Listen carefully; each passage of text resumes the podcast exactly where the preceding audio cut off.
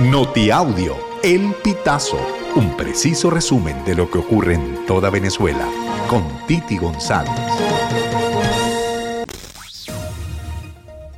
Bienvenidos a una nueva emisión del Notiaudio El Pitazo del 26 de febrero del 2024.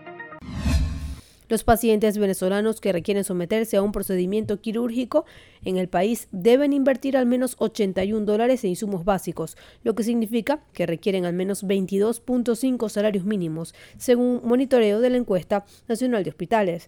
Ese cálculo se realiza de acuerdo con el tipo de cambio del dólar oficial para enero del 2024. Los especialistas encargados del monitoreo detallan que se refieren a insumos básicos porque son los que se encuentran fácilmente en cualquier farmacia, es decir, no se toman en cuenta los equipos más más complejos como es el caso de las prótesis. La Asamblea Nacional Oficialista pospuso para el martes 27 de febrero la firma del documento del cronograma electoral y la fecha de las presidenciales que será entregado ante el Consejo Nacional Electoral. Así lo dio a conocer el periodista y director de votoscopio.com, Eugenio Martínez, quien publicó un mensaje al respecto en su cuenta de ex.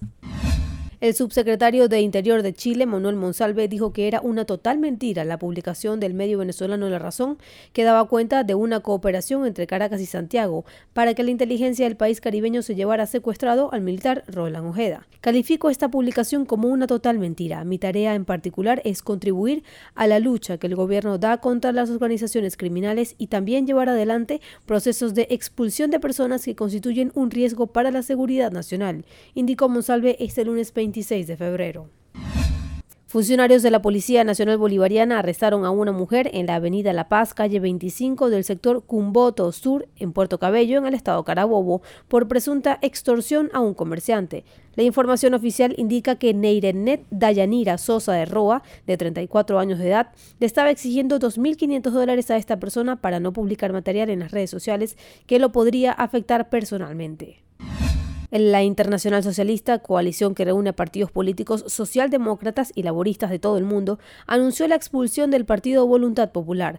La decisión fue tomada durante el Congreso del organismo celebrado en Madrid, España, argumentando que la organización política ha cambiado sus posturas más recientes, dirigiéndolas cada vez más hacia la derecha.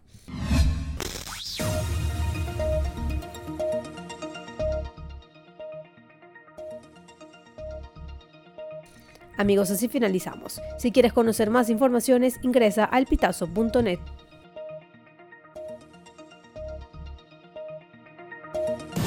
Estas informaciones puedes ampliarlas en nuestra página web, elpitazo.net.